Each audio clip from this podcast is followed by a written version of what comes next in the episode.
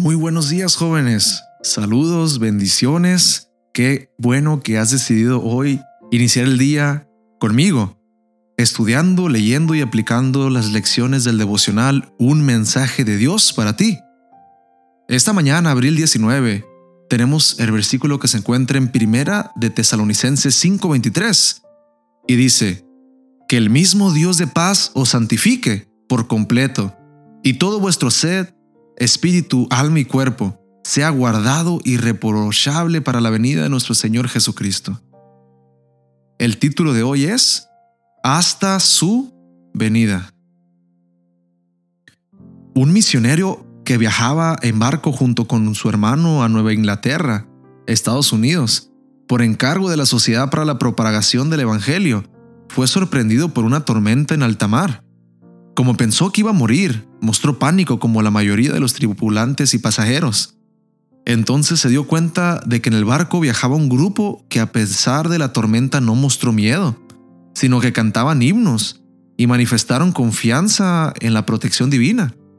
Estos pasajeros que eran alemanes lo impresionaron con su calma y total entrega a Dios. También observó la humildad de ellos bajo tratos insultantes quedó cautivado con el estilo de vida manifestado por esas personas durante todo el viaje. El misionero era John Wesley y su hermano Charles Wesley. El grupo de alemanes eran los hermanos moravos, miembros de la asociación recientemente renovada por la actividad de Conde Sinsefort. Al regresar a Londres y deseando tener la misma fe y confianza de ellos, va a una congregación morava. En aquel servicio conoce a Cristo y se convierte verdaderamente.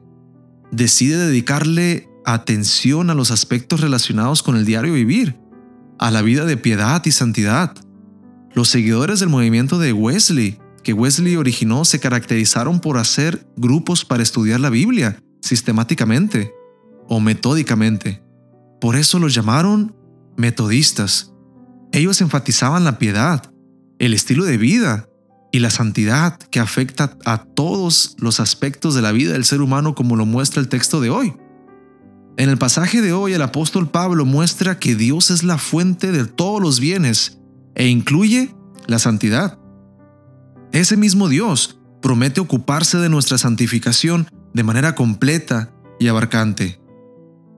Dios inspiró a Elena de White, que a propósito del personaje de Dios era metodista, a escribir lo siguiente. Cristo espera con un deseo anhelante la manifestación de sí mismo en su iglesia. Cuando el carácter de Cristo sea perfectamente reproducido en todo su pueblo, entonces vendrá Él para reclamarlos como suyos.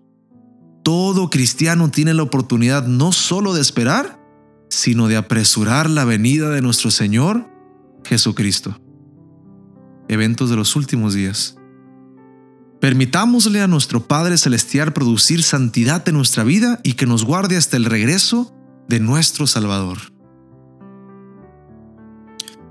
Solo imaginen, queridos jóvenes, cuántas personas han vivido y han muerto esperando la venida de Cristo con una fe y una perseverancia y una paciencia que, que en vida no pudieron ver ese acontecimiento tan maravilloso. Ahora imagínate la contraparte, nuestra generación. Las señales están presentes, las profecías se han cumplido. Solo falta la última profecía de la venida de Cristo por segunda vez. Y yo estoy muy seguro, jóvenes, que en nuestra generación eso acontecerá. Qué privilegio, qué responsabilidad, qué motivación tan grande. Así que esta mañana yo te invito a tener motivación, a tener esperanza, a tener el combustible de la fe, que es la esperanza en ti para que cualquier mal que venga entiendas de que en este mundo no importa las cosas. Mira, joven, hay un dicho que dice, lo que termina bien, está bien. Enfócate en terminar bien la carrera de esta vida. Aunque estemos en un desierto que nos trata mal, donde hay injusticia, pecado, dolor, lágrimas, separaciones. Aunque haya todo esto en esta existencia, enfócate en terminar la carrera de vida correctamente. Santifícate, entrégate a Cristo, porque pronto Él vendrá y nos llevará a Él consigo mismos. En ese momento todo se arreglará y no tendremos pensamientos de nuevo de esta vida aquí en la tierra, porque las maravillas del cielo serán tan grandes que los dolores de esta tierra serán todos opacados y casi olvidados. Ten perseverancia. Vamos a orar. Querido Padre, gracias por esa paciencia y esperanza que has puesto en nuestros corazones, que podamos mantenernos fieles y santificados en el trayecto de la venida de Cristo, que cuando Cristo venga nos encuentre fiel, apegados a ti y confiando en tu voluntad. Todo esto te lo pedimos en el nombre de tu Hijo amado Cristo Jesús. Amén. Queridos jóvenes, que Dios les bendiga.